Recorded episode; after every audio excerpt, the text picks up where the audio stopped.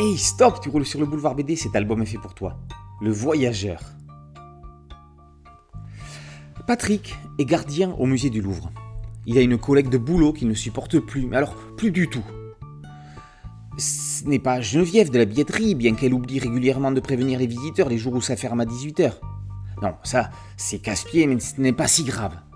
Celle qui ne peut plus encadrer, c'est Mona Lisa, la Joconde. Pour lui, elle n'est rien moins que, je cite, une petite conne prétentieuse.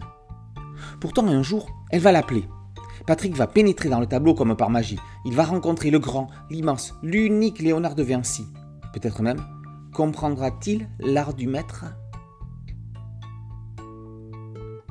La scénariste Théa Rogeman a appréhendé de nombreuses formes d'art. Elle a peint, écrit, joué au théâtre et fait de la musique. Elle est aussi poète puisqu'elle a publié en 2003 un recueil de poésie. C'est peut-être pour cela que ce voyageur est un poème sur l'art. Rogeman démontre que derrière chaque œuvre, et a fortiori la Joconde, le tableau le plus célèbre du monde, il y a une histoire et une intention. Qui de mieux que Léonard de Vinci lui-même pouvait l'expliquer à Patrick en particulier et au lecteur en général? L'immersion ne pouvait pas être plus grande. Roseman prouve que l'art est salvateur puisqu'en le comprenant, Patrick va voir sa vie qu'il déteste prendre une nouvelle direction. Le seul reproche que l'on pourrait faire à l'histoire, même si c'est justifié, c'est le nombre de gros mots qu'assène Patrick en début d'album. On pourrait le penser atteindre du syndrome de Gilles de la Tourette. Cela accentue son état d'esprit, mais il n'était pas nécessaire d'en faire tant. Qui de mieux qu'un voyageur pour dessiner le récit d'un voyageur? Celui qui parcourt le monde avec ses carnets de croquis, un aquarelliste des cases, était fait pour mettre cette histoire en image. Joël Alessandra est au rendez-vous.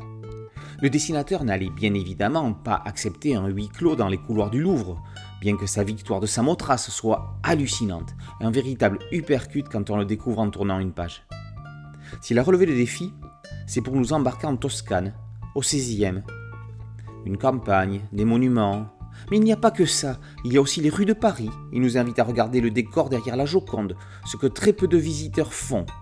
Et que dire de la leçon du génie sur le sfumato? Et pour ceux qui en douteraient encore, le talent d'Alessandra est prouvé dans un cahier graphique en fin d'album dans lequel prend place entre autres Samona.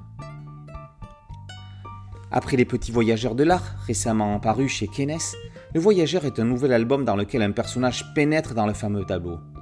Les deux titres s'adressent à des publics différents et se complètent parfaitement. Ce voyageur aurait très bien pu être publié dans la somptueuse collection Louvre Futuropolis. Il sort chez Daniel Maguen, mais on pourra le ranger entre Un enchantement de Christian Durieux et Les gardiens du Louvre de Jiro Taniguchi. Le voyageur, par Roseman et Alessandra, est paru aux éditions Daniel Maguen. Boulevard BDC en cité dédiée, un podcast audio et une chaîne YouTube. Merci de liker, de partager et de vous abonner. A très bientôt sur Boulevard BD. Ciao